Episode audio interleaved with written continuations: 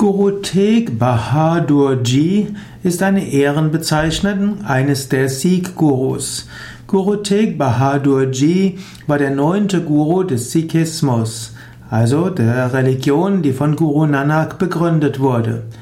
Guru Tegh Bahadur war der Sohn von Guru Hargobind und wurde so von Kindheit an als spiritueller Lehrer erzogen.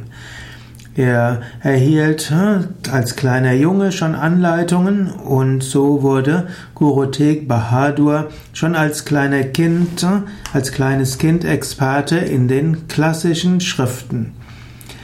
Es gibt einen umfangreichen Artikel über Guru Tegh Bahadur Ji in der kürzeren Version seines Namens, nämlich unter Guru Tegh Bahadur.